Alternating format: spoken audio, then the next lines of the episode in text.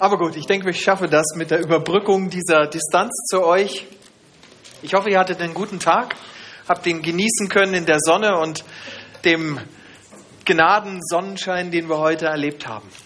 Und ich hoffe, ihr seid jetzt nicht müde, weil das, was wir heute tun miteinander, ist eine Reise machen. Ich nehme euch mit oder ich möchte euch mitnehmen auf eine Reise, die einen Bogen spannt zwischen dem Alten Testament und dem Neuen Testament.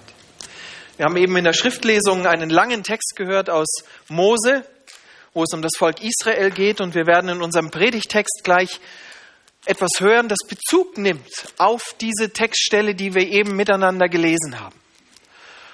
Und ich hoffe, ihr seid noch wach, hellwach und könnt mir folgen. Wunderbar, Johann. Ich hoffe alle. Ich glaube, jeder von euch kennt diese Dinger, oder?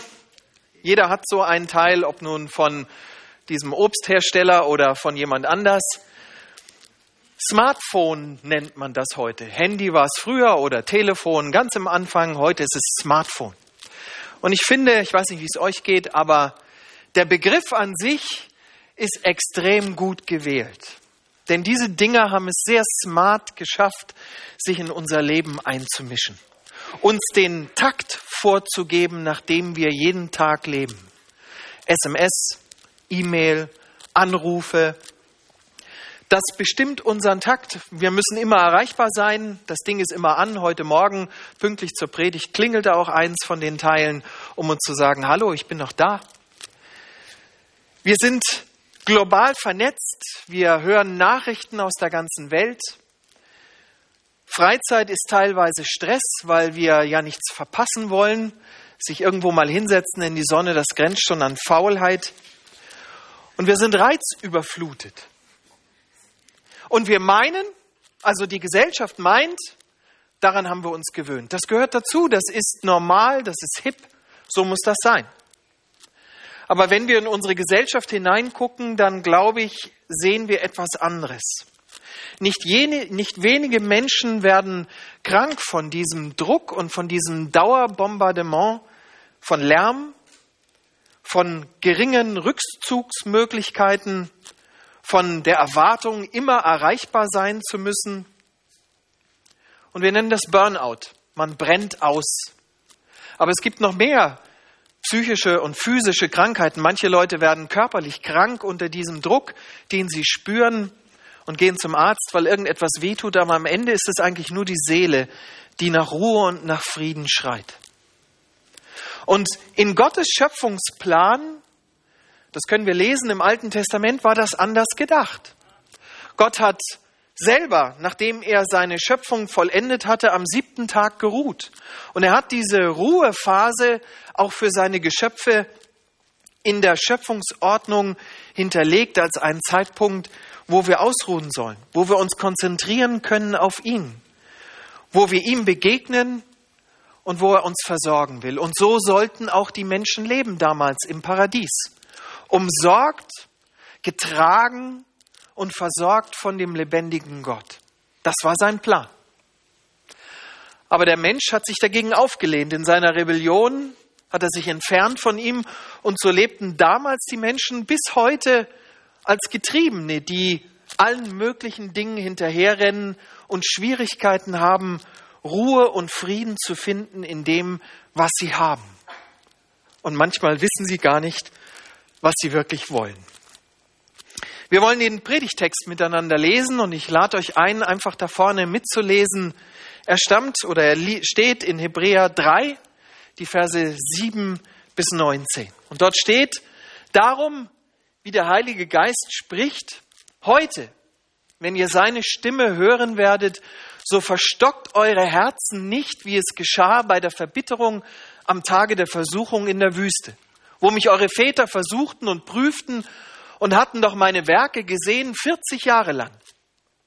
Darum wurde ich zornig über dieses Geschlecht und sprach, immer irren sie im Herzen. Aber sie verstanden meine Wege nicht, so dass ich schwor in meinem Zorn, sie sollen nicht zu meiner Ruhe kommen. Seht zu, liebe Brüder, dass keiner unter euch ein böses, ungläubiges Herz habe, das abfällt von dem lebendigen Gott. sondern ermahnt euch selbst alle Tage, solange es heute heißt, dass nicht jemand unter euch verstockt werde durch den Betrug der Sünde. Denn wir haben an Christus Anteil bekommen, wenn wir die Zuversicht von Anfang bis zum Ende festhalten. Wenn es heißt, heute, wenn ihr seine Stimme hören werdet, so verstockt eure Herzen nicht, wie es bei der Verbitterung geschah. Wer hat sie denn gehört und sich verbittert? Waren es nicht alle, die von Ägypten auszogen mit Mose? Und über wen war Gott zornig 40 Jahre lang? War es nicht über die, die sündigten und deren Leiber in der Wüste zerfielen? Wem aber schwor er, dass sie nicht zu seiner Ruhe kommen sollten, wenn nicht den Ungehorsam?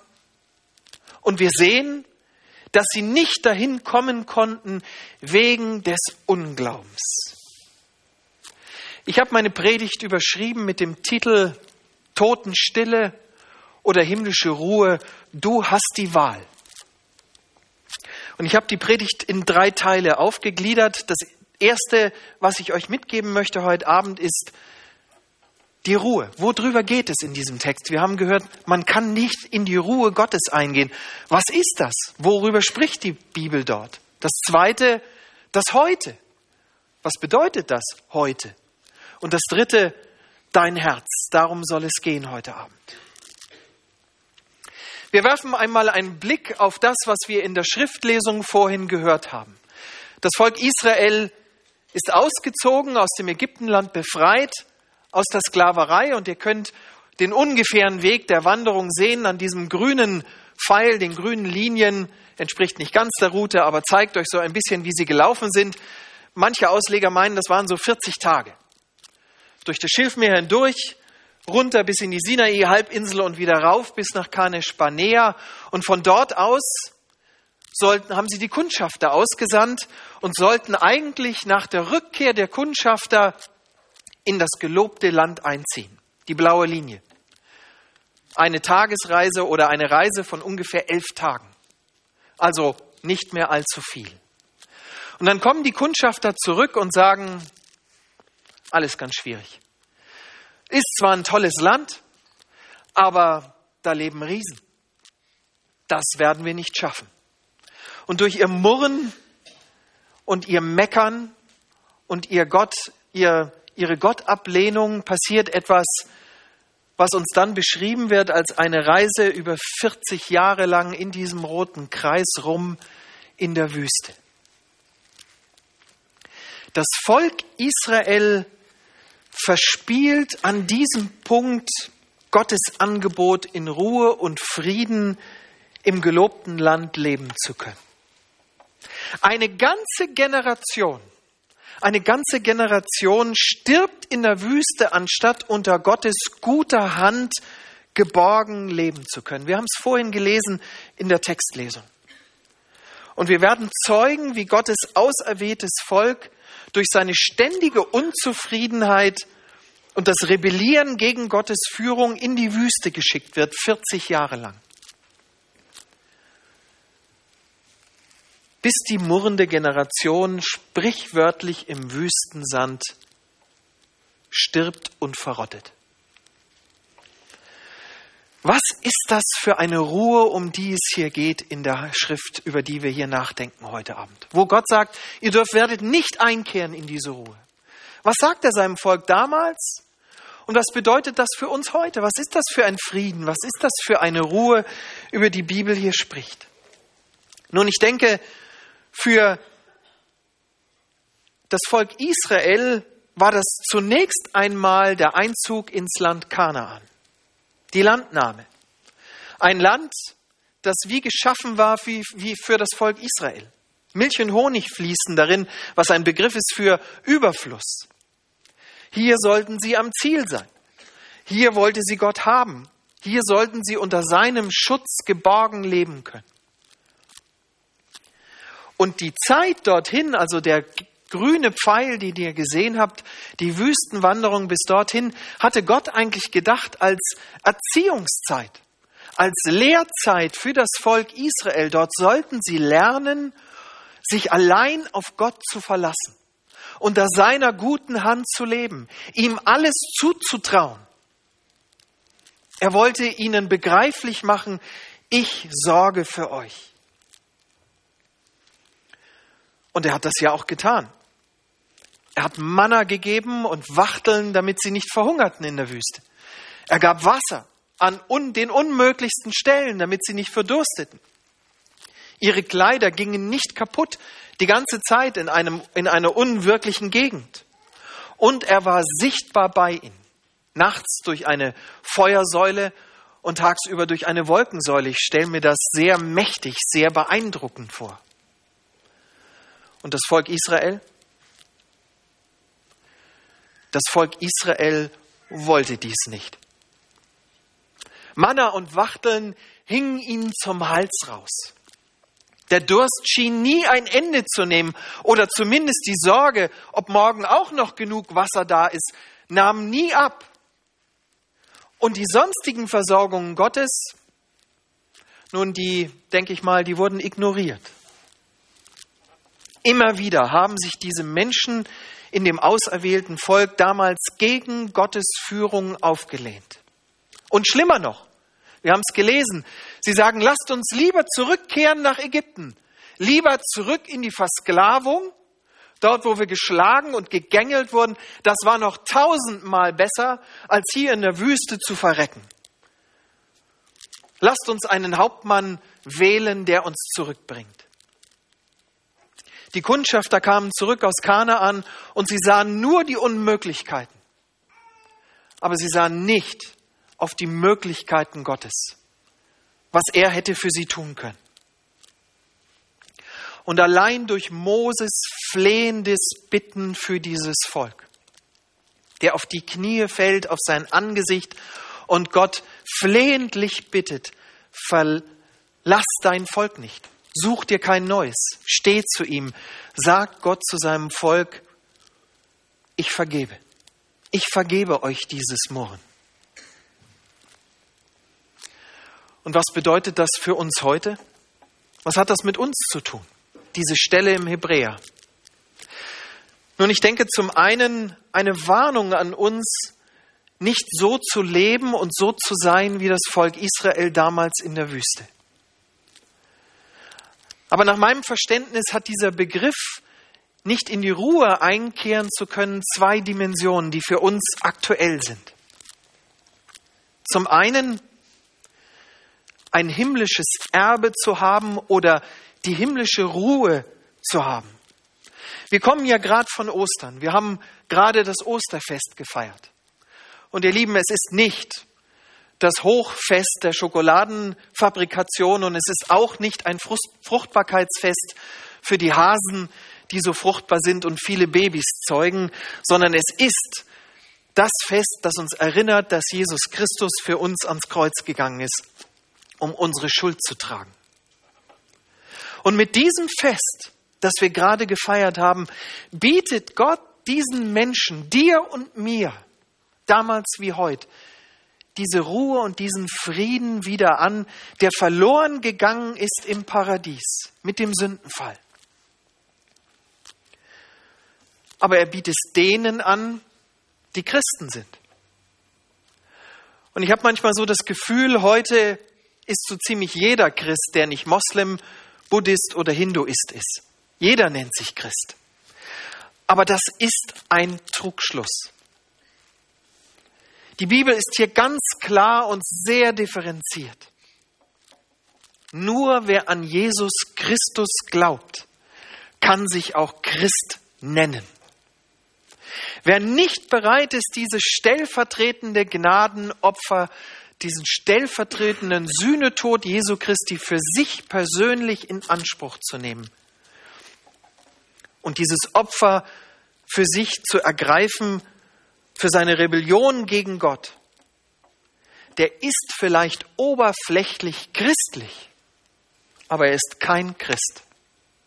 Oder anders ausgedrückt, er ist bestenfalls religiös, aber er ist nicht gerettet. Wir lesen das sehr deutlich in Johannes 14. Ich habe euch den Text hingeschrieben. Christus spricht, Ich bin der Weg und die Wahrheit und das Leben. Niemand kommt zum Vater denn durch mich. Das sind harte Worte für eine Menschheit und eine Gesellschaft, die gewohnt ist, alles zu tolerieren, die gewohnt ist, eine Riesenauswahl zu haben und alles für richtig zu erklären. Aber ich bin davon überzeugt, wer Ruhe und Frieden finden möchte über die wichtigsten Fragen seiner Existenz. Was kommt nach dem Tod? Komme ich in den Himmel oder verdammt mich meine eigene Ignoranz gegen Gott in die Totenstille der ewigen Gottverlassenheit? Wir nennen das Hölle. Was ist der Sinn meines Lebens? Wie kann ich Gerechtigkeit bekommen, die vor dem allmächtigen Gott Anerkennung findet. Wer darauf Antworten haben will, und zwar Antworten, die Frieden geben und die Ruhe geben, der muss für sich klären, ob er dieses Gnadengeschenk Gottes für sich persönlich in Anspruch nimmt oder nicht. Er kommt nicht drumrum. Wer sich dagegen entscheidet, auch da ist die Bibel klar, wird weder hier auf Erden noch in der Ewigkeit echte, beständige Ruhe finden. Er tauscht nämlich dann himmlische Ruhe gegen Totenstille. Eine Stille, in der es keine Verbindung mehr zu Gott gibt. Aber ich denke, der Begriff Ruhe in unserem Text noch eine zweite Dimension. Und diese Dimension spricht all diejenigen an, die mit Gott schon unterwegs sind. Es geht nämlich in die Richtung, welche Qualität unser irdisches und himmlisches Leben hat. Jeder, der denkt, ich habe das begriffen, was dort im Kreuz, am Kreuz passiert ist. Ich habe das, ich habe ja gesagt zu Jesus Christus. Ich kann mich also beruhigt zurücklehnen. Der Hebräerbrief ist nicht für mich. Den muss ich leider enttäuschen und ich muss ihn herausfordern, weiter zuzuhören. Denn der Hebräerbrief ist auch an Menschen gerichtet, damals wie auch heute, die mit Jesus unterwegs sind, die begriffen haben, worum es geht. Das waren Gotteskinder in der damaligen Zeit, die Ja gesagt hatten zum Opfer Jesu Christi, aber die in der Gefahr standen, durch äußere Lebensumstände, eigene Nachlässigkeit, falsche Vorbilder oder was auch immer, ein Leben zu leben, dass dieser Glaubenshaltung, diesem Jesus gehörenden Herz nicht entsprach. Martin Ralph de Haan, ein bedeutender Bibellehrer und Gründer der Radio Bible Class in Amerika, hat in seiner Auslegung zum Hebräerbrief für mich ganz bedeutende Worte gesagt. Hört mal ganz genau zu. Es liegt ein großer Unterschied zwischen dem zu Jesus kommen also das Heil erlangen, gerettet werden, und dem Jesus nachfolgen, dem Dienst. Das zu Jesus kommen macht einen Menschen zu einem Christen, während das Jesus nachfolgen Christen zu Jüngern macht. Und darum geht es in der Hebräerstelle. Und weiter sagt der Hahn, das Heil kann nicht verloren gehen, denn es hängt von Gottes Treue ab. Aber Jüngerschaft kann verloren gehen, denn sie hängt von unserer Treue ab. Es geht also in diesem Bibeltext, der vielleicht wirklich schwer zu verstehen ist, nicht darum, ob ich als Christ aus der Gnade Gottes herausfallen kann. Ich persönlich bin davon überzeugt, wer einmal Ja gesagt hat zum Tod Jesu Christi, der ist gerettet. Die Bibel sagt, niemand und nichts wird meine Kinder aus meiner Hand reißen. Es geht also hier darum, welche Qualität unser Leben hier auf Erden hat und welche Qualität unser Leben im Himmel haben wird. Also welche Stellung, welchen Rang wir einmal im Himmel mit Jesus einnehmen werden.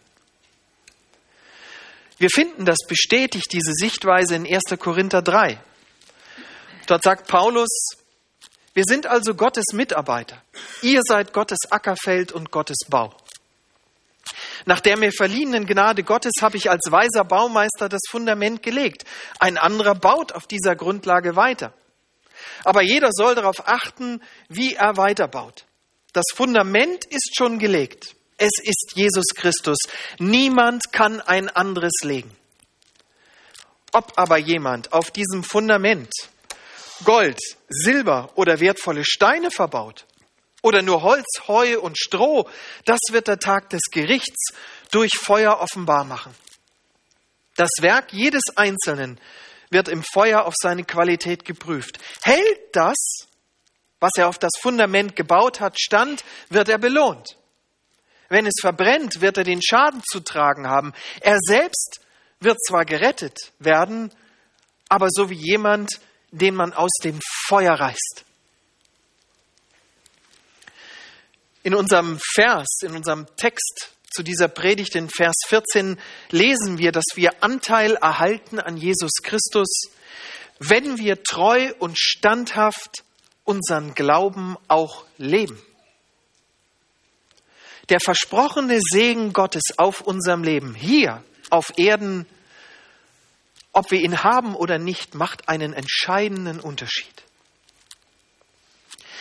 Wer Jesus nachfolgt, davon bin ich überzeugt, und seinen Glauben lebt, wird gerade auch in Anfechtung und Schwierigkeiten Gottes Ruhe und sein Hindurchtragen erleben.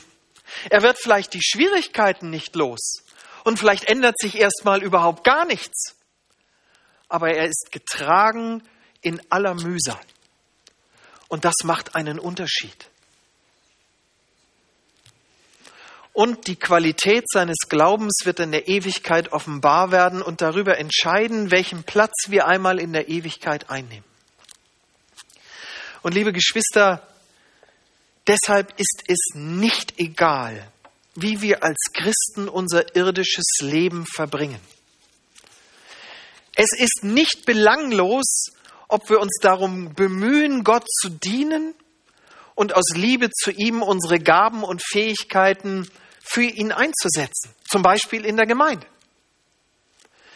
Nachfolge Jesu muss und soll einen sichtbaren Unterschied machen für all diejenigen, die Jesus nicht im Herzen haben.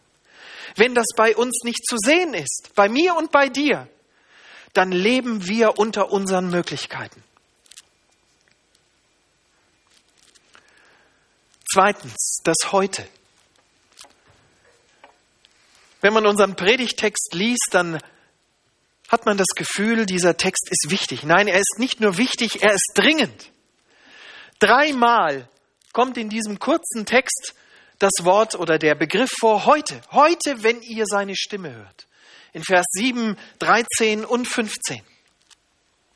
Es scheint so, als ob die Nachricht an die Hebräer keinen Aufschub zulässt.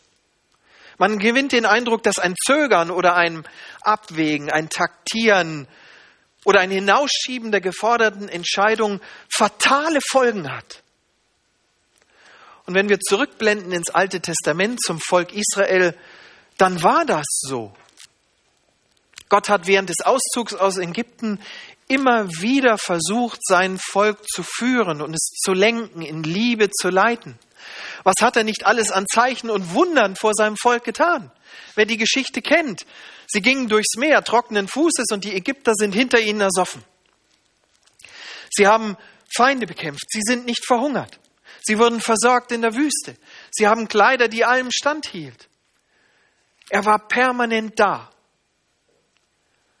Aber irgendwann war für die damalige Generation dieses heute vorbei. Gott schickt sein Volk auf diese 40-jährige Reise durch die Wüste. Der Zeitpunkt der Umkehr, des sich Besinns, des Bußetuns, des Traurigseins über die eigenen Fehler, der war verpasst. Es war vorbei. Und insoweit bin ich davon überzeugt, dass der Begriff heute für uns auch zweierlei bedeutet. Zum einen bedeutet heute der Augenblick, der Tag. Der Schreiber des Hebräerbriefes fordert die Adressaten eindringlich auf, jetzt zu handeln, nicht zu zögern. Er stellt den Menschen damals, wie auch uns heute vor Augen, dass es nur ein begrenztes Zeitfenster für jeden gibt, in dem er, in dem er sich entscheiden kann. Sowohl in der Frage, ob wir Gottes Liebesangebot annehmen, wie auch in unserer Frage, ob wir vielleicht Sünde in unserem Leben als Christen weiterhin zulassen wollen oder nicht. Und warum? Warum diese Eile? Warum dieser Zeitdruck? Ich denke, weil Sünde dauerhaft zugelassen nicht ohne Einfluss auf unser Herz bleibt. Wer Gottes liebesvolles Werben um sein Herz immer wieder ignoriert, es zur Seite schiebt, nichts davon wissen will, dessen Herz wird hart. Es verstockt, sagt die Bibel. Gleiches gilt für die, die zwar mit Gott unterwegs sind, aber dauerhaft Sünde zulassen. Wir gewöhnen uns an diesen Zustand. Wir finden es irgendwann normal. Es ist halt so. Aber es gefällt Gott nicht. Und wir werden Gottes Segen in unserem Leben dämpfen an der Stelle. Wir sehen also in unserem Text, dass es durchaus möglich ist, dass ein erlöstes Volk oder ein erlöster Mensch auf die Verheißungen Gottes mit Unglauben oder Ungehorsam reagieren kann und dabei die Segnung verliert, die Gott uns verspricht. Jemand hat einmal gesagt, wenn jemand die Ausrede bringt, dass Jesus Nachfolgen zu viel kostet und zu teuer ist, dann sollte er darüber nachdenken, dass Jesus nicht nachfolgen noch teurer ist, da es unmöglich ist, den Verlust zu kalkulieren, den man am Ende des Lebens erleidet. Eine zweite Bedeutung des Heutes. Ich denke, die Gnadenzeit oder die Erntezeit bis zur Wiederkunft Jesu. Also eine Zeitspanne. Liebe Geschwister, jetzt ist das heute der Gnadenzeit, der Erntezeit, die Gott uns schenkt, bis er einmal wiederkommt. Jetzt ist die, das heute, welches uns Gelegenheit gibt, Veränderung durch den Heiligen Geist zuzulassen und zu antworten auf Gottes Einladung, uns aus Gnade zu vergeben. Jetzt ist das heute, um das Evangelium an die Menschen weiterzugeben, die die frohe Botschaft noch nicht kennen. Jetzt ist das heute, wo sich Gott durch die finden lässt, die ihn suchen.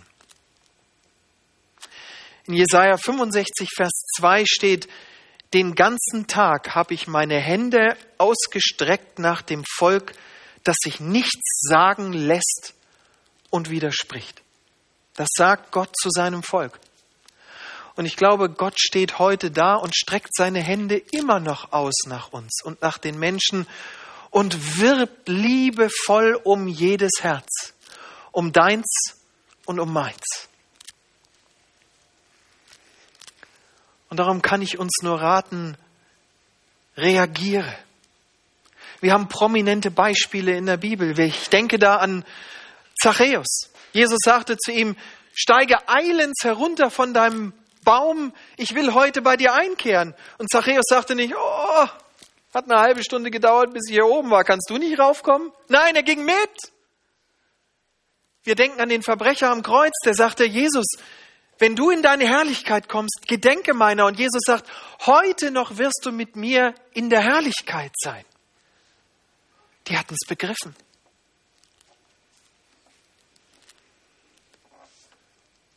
Wenn du spürst, dass Jesus um dein Herz wirbt, egal ob du den ersten, die erste Entscheidung mit ihm zu treffen hast oder wichtige Schritte mit ihm gehen sollst in deiner Jüngerschaft, dann reagiere jetzt.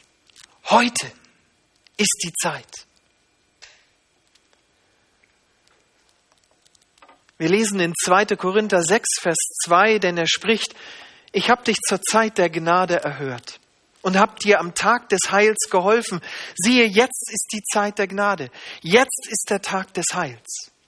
Wenn Jesus wiederkommt und sein Reich aufrichtet und die Welt richtet, ist die Chance zur Umkehr vertan. Und ein drittes.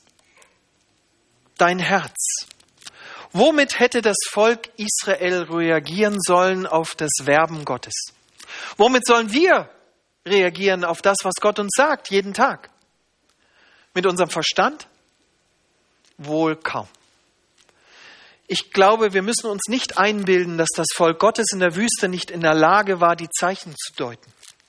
Dass sie blind waren dafür, was Gott tat, das haben sie sehr wohl mitbekommen.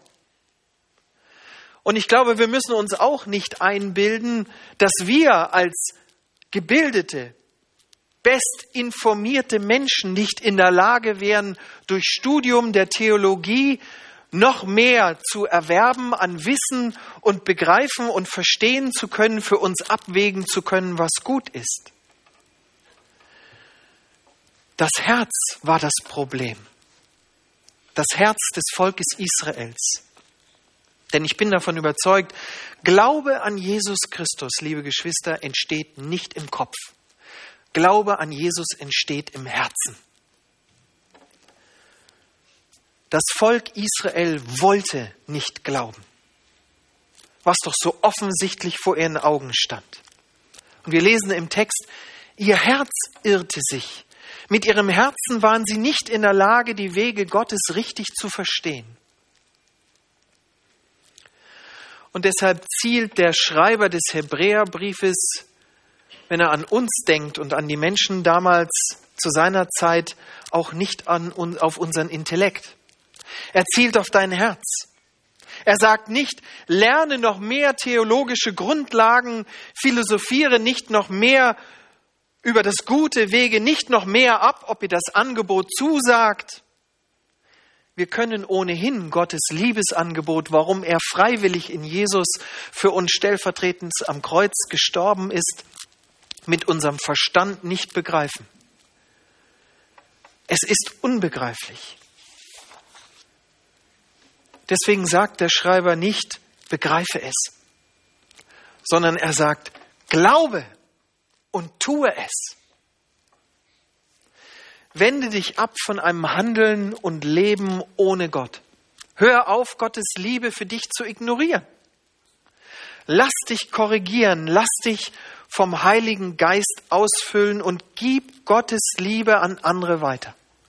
Mach Platz für seine Liebe in deinem Herzen. Liebe Geschwister, wie kann das praktisch werden in unserem Leben? Wie kriegen wir das rein in unseren Alltag? Ich denke, wenn du noch keinen Anfang gemacht hast mit Jesus, dann ist heute Abend eine gute Gelegenheit, Ja zu sagen zu diesem Gnadenangebot. Wenn du das möchtest, ich bin für dich nachher da. Dann komm, zögere nicht. Heute ist vielleicht deine beste Chance. Und wenn du mit Jesus schon unterwegs bist, und dich fragst, wie kann das werden? Wie kriege ich seine Liebe und dieses seinen Frieden haben, seine Ruhe in meinem Herzen hinein, dann möchte ich dir zurufen, lass dich korrigieren. Es gibt immer wieder Menschen, die dich vielleicht ansprechen und die sagen, hey, das ist in deinem Leben nicht in Ordnung. Bring deine Gaben ein, such dir eine Gemeinde, wo du zu Hause bist. Kümmer dich um Menschen, die vielleicht Zuwendung brauchen. Du hast Gaben bekommen von Gott die er von dir zurückhaben möchte, indem du sie einsetzt. Deine Zeit, dein Geld, deine Liebe, deine Aufmerksamkeit am Arbeitsplatz, bei Kollegen, in deiner Familie. Gott fordert uns heraus, wenn du Christ bist, wenn du mein Kind bist, dann komm doch auch hinterher. Dann bleib nicht stehen als Christ, sondern versuche mich nachzuahmen und geh zu denen, die mich nicht kennen. Gib das Evangelium weiter. Morgen bitte Gott dafür, dass er dir offene Türen zeigt für Menschen, die das Evangelium noch nie gehört haben. Ich bin sicher, es gibt Hunderttausende in dieser Stadt und bestimmt einen in deiner Nähe. Und ich habe die Erfahrung gemacht, wenn wir Gott das bitten, dass es die Bitte, die er prompt erfüllt. Du wirst erstaunliche Erfahrungen machen. Lass dich herausfordern, zu leben mit ihm, nicht nur zu wissen von ihm. Wenn jetzt manch einer von euch denkt, boah, was für eine düstere Predigt. Ich habe nur gehört Drohung, Mahnung, Ultimatum. Warum sollte ich so ein Leben führen wollen? Was soll mich herausfordern, Christ zu sein oder mit Christus zu leben? Ich möchte euch das an einem Bild deutlich machen. Ich glaube, wir leben manchmal so. Menschen, die Jesus nicht kennen, leben garantiert so. Sie glauben, dass der Grund, auf dem sie stehen, sicher ist. Und wir Christen leben manchmal so, wenn wir meinen, dass unser Stillstand in Christus gut ist. Aber würdest du, wenn du dort stehst und jemand ruft dir zu, der Stein hält nicht und rutscht gleich ab, komm runter, würdest du das als Drohung und Ultimatum empfinden? Gott wirbt in Liebe um dein Herz. Er steht mit seinen durchbohrten Händen da und sagt, komm doch, leb doch ein Leben, wie ich es für dich vorgesehen habe. Egal, ob du den ersten Schritt tust oder ob du schon lange unterwegs bist. Leb doch mit mir. Lass mich doch dein Leben gestalten. Frag doch nach meinem Willen. Suche Gemeinschaft. Lies mein Wort. Bete. Lass dir doch unter diesen Stein einen sicheren Grund legen. Und gib dich nicht zufrieden damit, dass noch viel Luft drunter ist. Denn ich glaube, für alle diejenigen, die das nicht annehmen, ist so viel Luft drunter, dass es totenstill wird. Irgendwann, wenn sie unten angekommen sind. Gott möchte, dass wir diese himmlische Ruhe hier in unserem irdischen Leben erhalten, unabhängig von den Lebensumständen, in denen du stehst. Und mehr noch, er möchte, dass du himmlische Ruhe in der Ewigkeit erfährst, Frieden hast, wenn du deine Arbeit hier auf Erden getan hast, wenn du deine Arbeit ruhen lassen darfst, wie Gott es tat, und bei ihm angekommen bist, dann möchte er dir die schönste und beste himmlische Heimat geben mit der besten Ruhe, die du dir vorstellen kannst. Das ist die Liebe Gottes für uns. Gott ist in Jesus freiwillig und aus reiner Liebe zu seinen Geschöpfen am Kreuz gestorben, damit wir Vergebung geschenkt bekommen und festen Grund unter die Füße bekommen. Antworte doch darauf. Ich möchte mit uns beten.